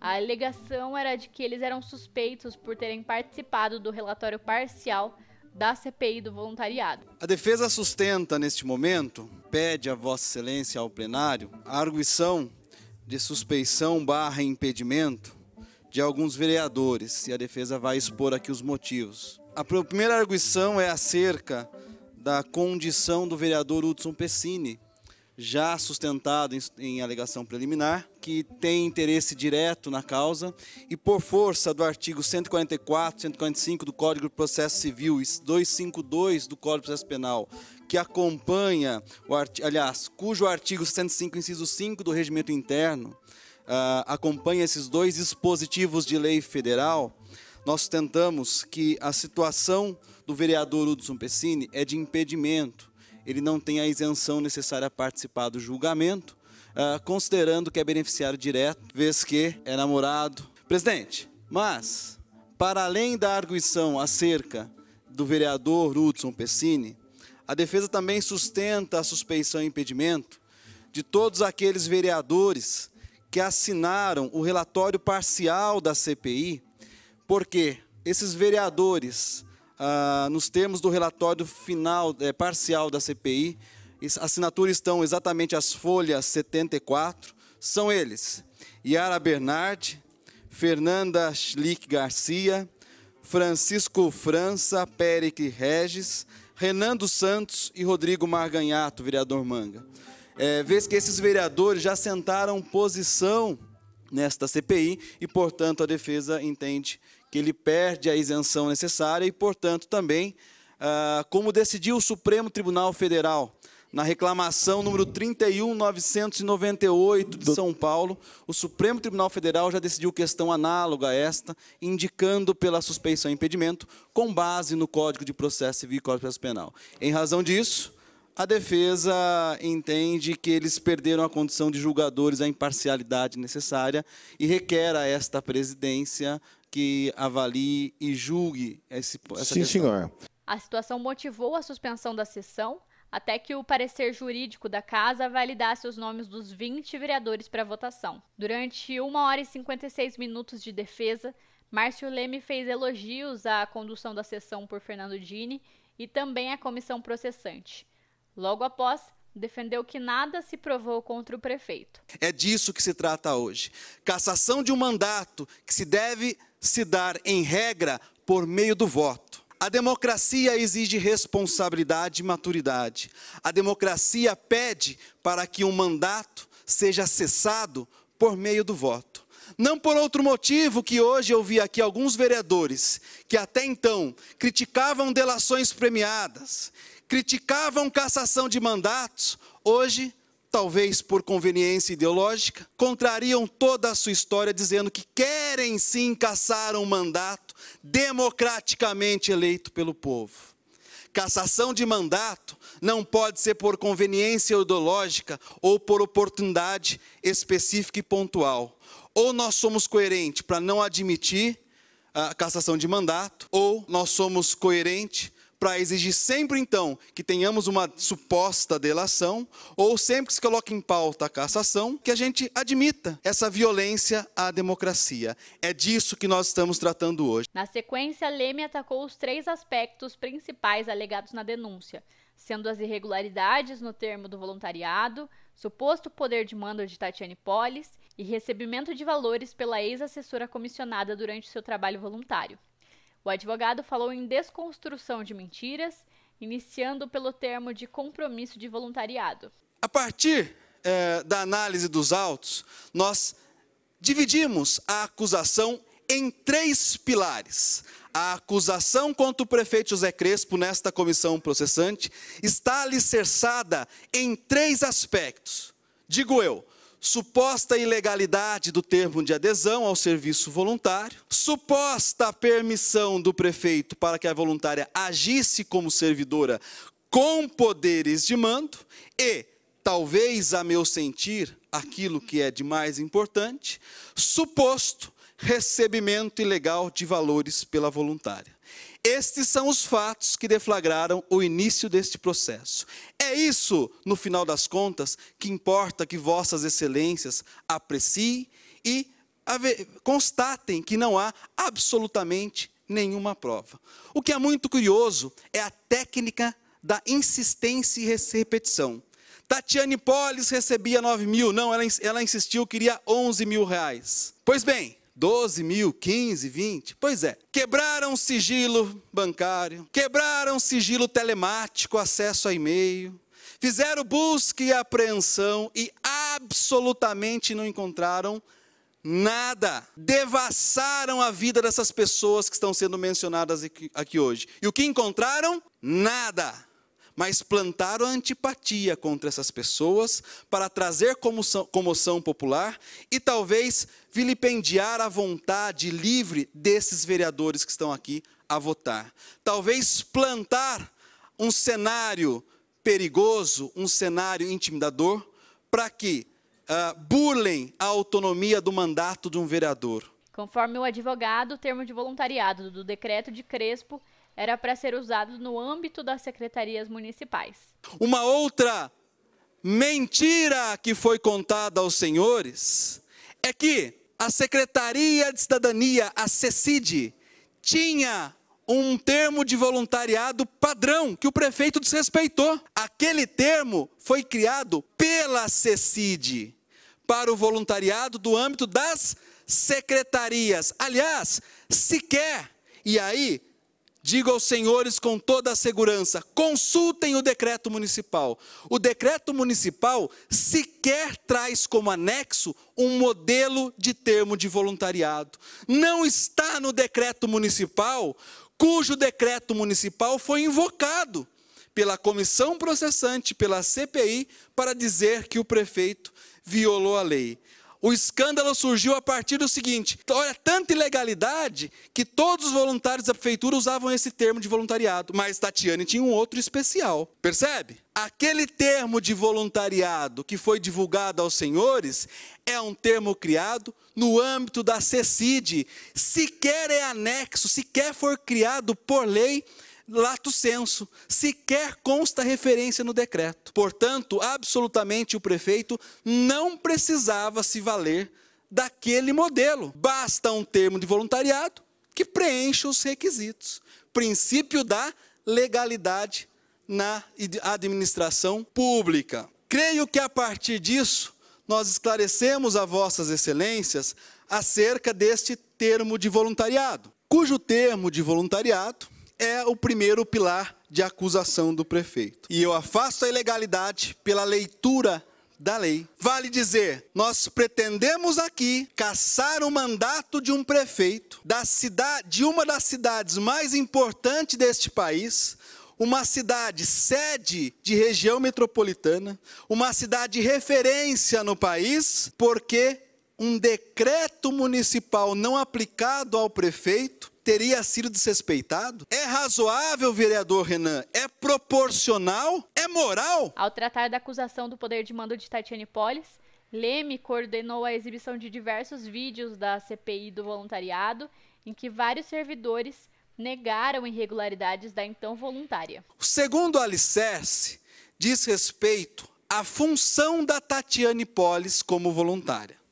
Segundo a acusação, e mais uma vez usando a técnica da repetição e insistência, ah, o relatório parcial da CPI, assim como parte do parecer da comissão processante, vereador Anselmo, estabelece o seguinte: Testemunhas afirmaram que Tatiane tinha poder de mando. Testemunhas afirmaram que Tatiane coordenava projetos. Todas as testemunhas há um arcabouço de prova eu disse na minha defesa: afirmação lacônica. Indique qual testemunha disse isso. Indique uma única testemunha que veio na comissão processante ou na CPI do falso voluntariado e tenha dito: Tatiane mandava. Tatiane exercia uma atividade típica de servidor. Nenhuma testemunha disse isso. Peço, vereador Vitão, que observemos o que as testemunhas disseram sobre Tatiane no que toca a suposto poder de mando dela perante a administração pública. Felipe Pinheiro, vereadores. Mínima ideia. Tá. Ela delegava tarefas para o senhor ou para outro Não, para mim não. Para outro funcionário, eu não sei. O senhor recebeu alguma ameaça ou intimidação dela? Não. Quem é que para para mim, por favor, para para mim.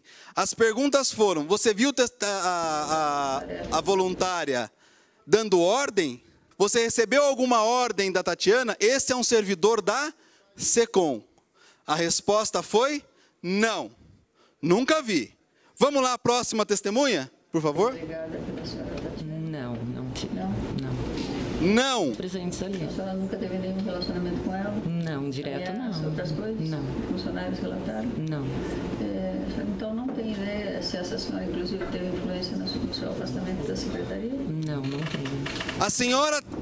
Olha só, essa moça foi afastada da secretaria. Aliás, ela foi transferida da secretaria e se acusou que Tatiane tinha transferido ela. A pergunta da vereadora Yara foi: a Tatiane Polis teve influência na sua transferência da secretaria? Ela responde: não. Por favor. Solicitada para acompanhar em algum lugar ou para tirar foto, a pedido dela? Não. Por favor. A pergunta foi: Tatiane pediu para você tirar foto, exercer atividade, mandou em você? Não. Presentes ali. A senhora nunca teve nenhum relacionamento?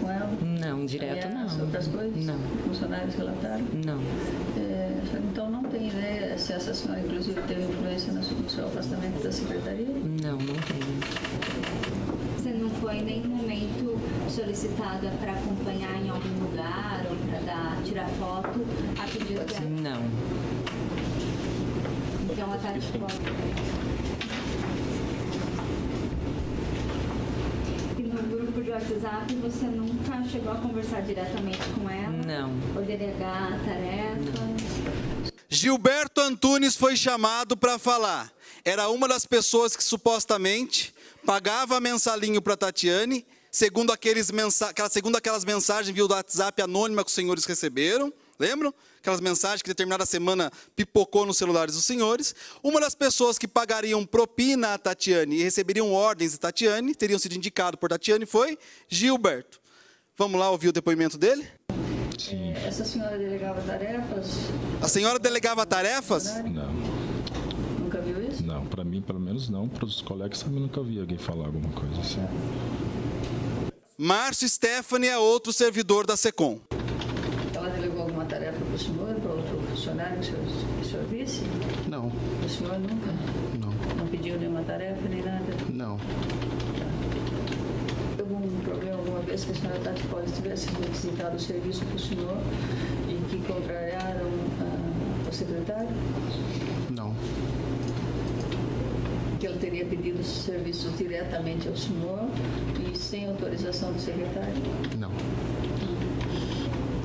Dava ordens à secretaria, ao senhor, alguém que o senhor sabe? Não. Sobre isso, nós questionamos as duas vereadoras, Yara Bernardi e Fernanda Garcia.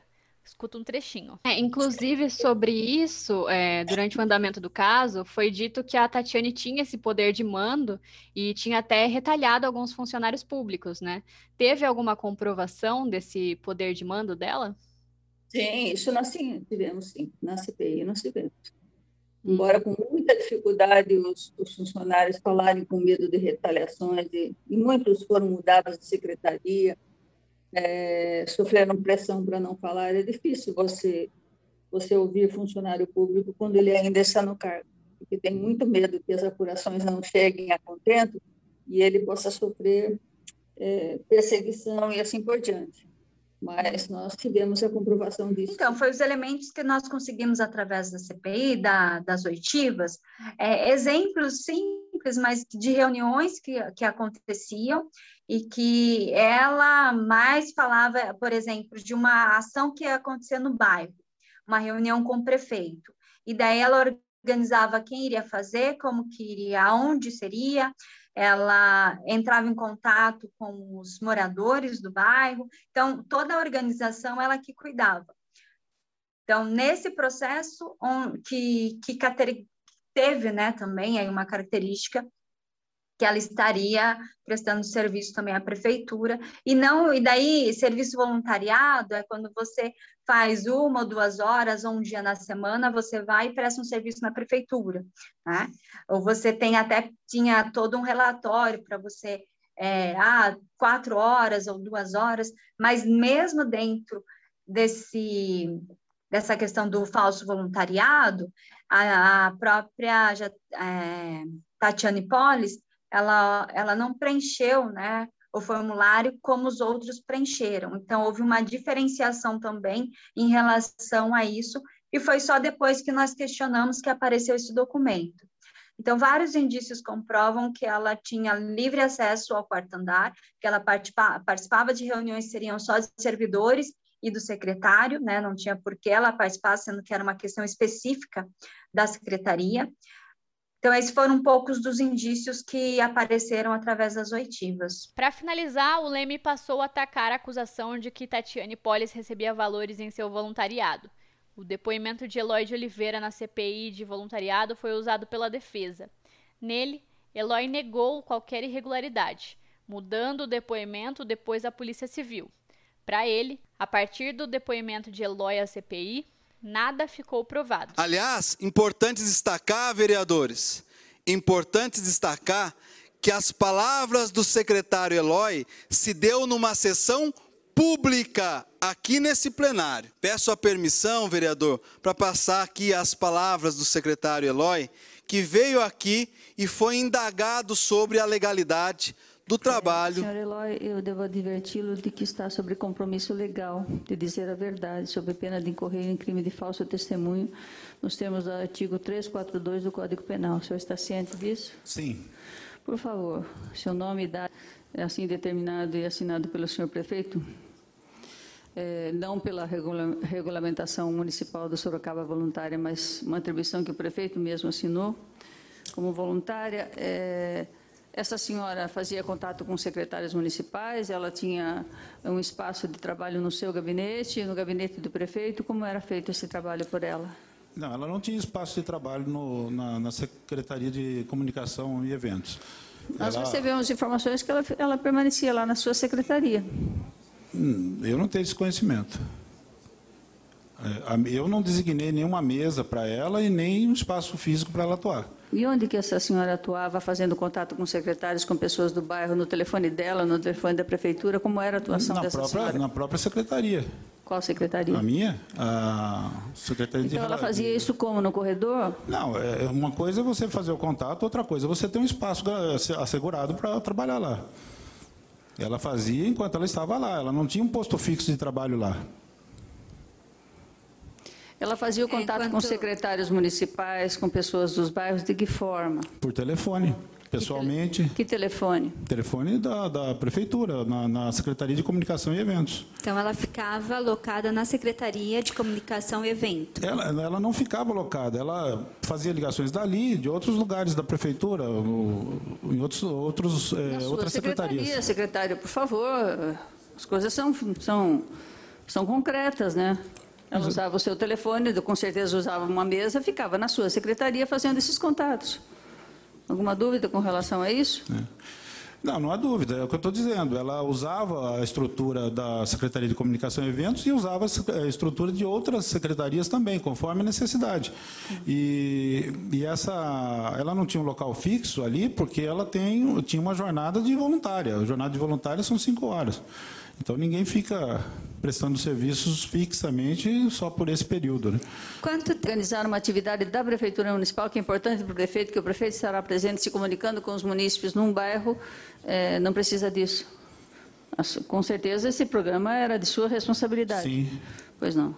Quem é o responsável hoje por esse programa? Quem coordena isso?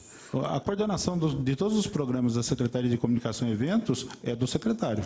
Uhum. Tá.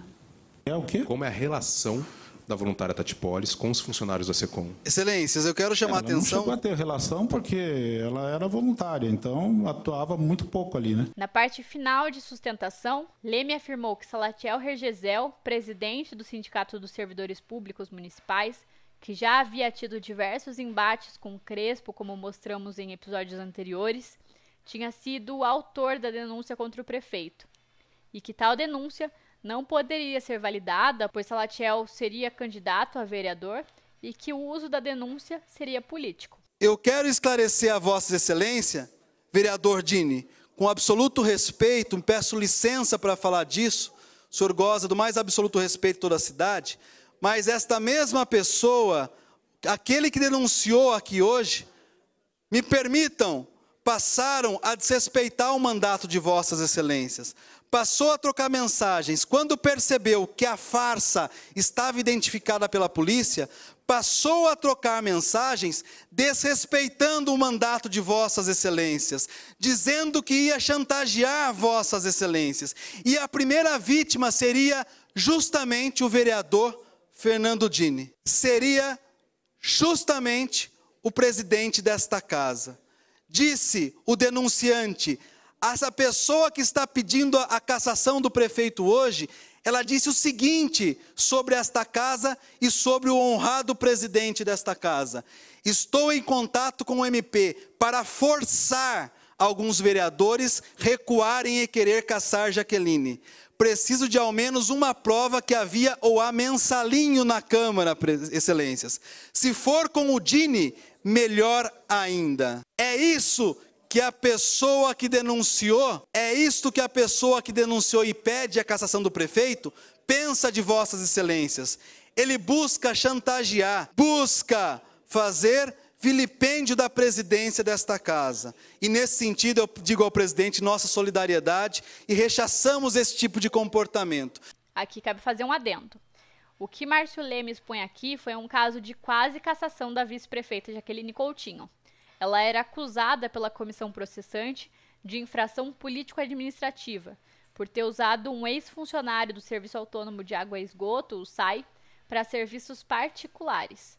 Esse caso não é tão relevante para nossa narrativa nesse momento, mas vamos voltar a esse ponto no próximo episódio. Mas voltando à cassação de Crespo, com a leitura dos quesitos, Fernando Dini dá início à votação da cassação do mandato do prefeito de Sorocaba, José Crespo.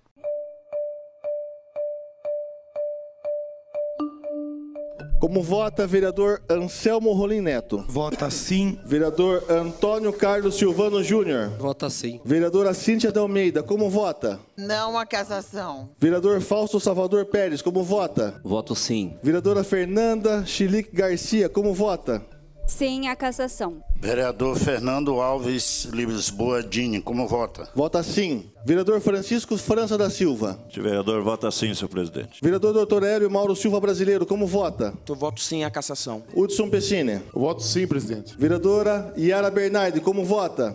Voto sim, presidente. Vereador Irineu Donizete de Toledo, como vota? Vota não a cassação. Vereador João Donizete Silvestre, como vota? Esse vereador vota sim, senhor presidente. Vereador José Apolo da Silva, como vota? Voto não. Vereador José Francisco Martinez, como vota? Voto sim. Da... Vereador Luiz Santos Pereira Filho, como vota? Voto não. Vereador Péricles Regis Mendonça de Lima, como vota? Voto sim. Vereador Renan dos Santos, como vota? Sim, senhor presidente. Vereador Rodrigo Maganhato, como vota? Sim, senhor presidente. Vereador Vitor Alexandre Rodrigues, como vota? Voto sim a cassação. Vereador Vanderlei Diogo de Melo, como vota? Da mesma linha do vereador Vitão, esse vereador vota sim a cassação. Fica assim encerrada a votação. Por 16 votos favoráveis e 4 contrários no quesito 1, no quesito 2 e no quesito 3, pelo plenário desta Casa de Leis, foi julgada procedente a denúncia, ata e expedido competente decreto legislativo, ficando assim cassado o mandato do prefeito de Sorocaba, senhor José Antônio Caldini Crespo. O que acontece em seguida, você já sabe. Prometo exercer com dedicação e lealdade o meu mandato, respeitando a lei e promovendo o bem geral do município. O Deda Benetti escreveu em seu blog algo que define boa parte das opiniões que nós ouvimos sobre o Crespo. Minha interpretação: não há ilegalidade no que fez o prefeito, mas absoluta imoralidade. Uma pataquada que, segundo o dicionário informal, significa fazer coisa errada, fazer merda, mas nada sério. Sinônimo de presepada ou de palhaçada. Pataquada também é usado quando alguém conta alguma mentira descarada ou discorre longamente com algum discurso vazio, sem sentido ou muito técnico. Existem várias versões sobre como o Crespo perdeu totalmente o apoio na Câmara. Personagens-chave que poderiam evitar a primeira cassação do prefeito agora estavam contra ele, como Hélio Brasileiro e Fernando Dini. Você falou aí a questão do apoio. Ele começou com apoio de 16 vereadores e foi cassado em 2017 com apoio de, uh, aliás, com 14 vereadores, né? E foi cassado por 14 vereadores. Ele tinha uma base muito forte que foi ali uh, se deteriorando, né? Desidratando, como dizem atualmente aí. Então foi uma Câmara mais preparada, mais madura em termos de regimento, em termos de uh, legislação, é, para que fosse cravado ali, de fato, a cassação, não como da primeira vez que ele é, conseguiu reverter na justiça. Né? Ele achava que tinha votos suficientes para não ser cassado. Uhum. Então, olha como ele estava enganado a respeito do, do cenário que ele estava vendo era azul, uhum. só que o cenário real era vermelho, era amarelo, era de outra cor, cor por qualquer, menos azul, né? Então, eu acho que tem a ver sim, sabe? O cara que chega e vem, não, chefe, lá na Câmara tá tudo dominado, lá fulano é nosso amigo, Beltrano, sabe, é nosso chapa, né? É, jurou amor eterno. E, e, na verdade a coisa estava fervilhando na Câmara, já tinha todo um, um cadafalso montado, né? O cadafalso já estava montado e o, o, o pescoço dele ser cortado.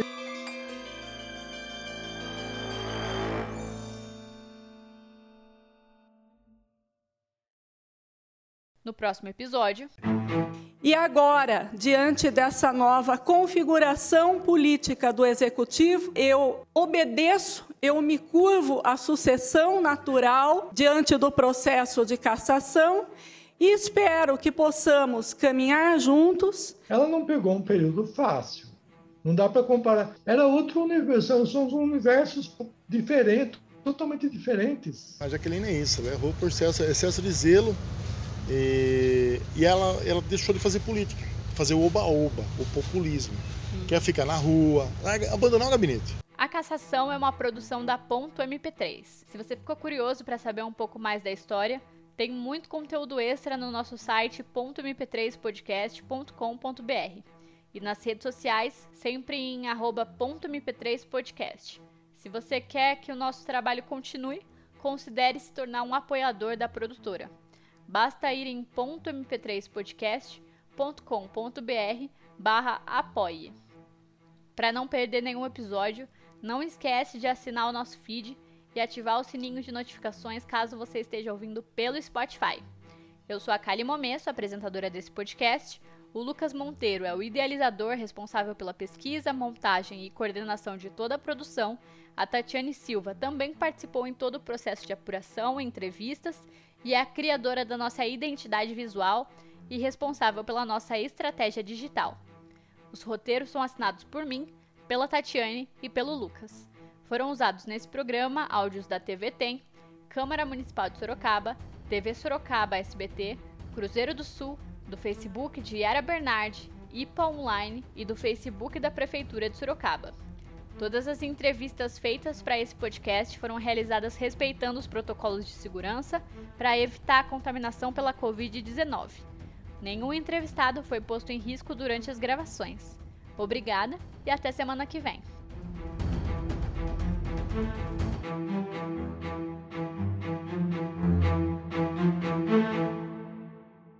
Ponto MP3, produtora de podcasts.